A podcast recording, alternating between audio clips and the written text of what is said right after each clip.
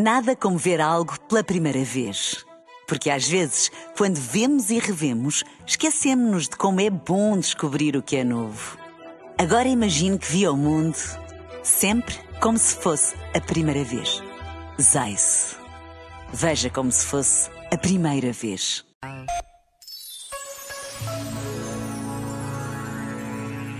Às vezes podemos sentir-nos presos a favores que nos fazem.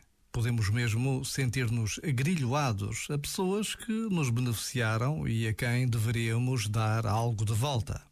Nessas situações é bom lembrar: dívida de gratidão não é dívida de escravidão. Se o outro nos favoreceu, agradeçamos e tomemo-lo como algo que fez de livre vontade. Uma ajuda, um favor, um benefício, se vem de um lugar de verdadeiro amor, nunca prende Antes, pelo contrário, liberta.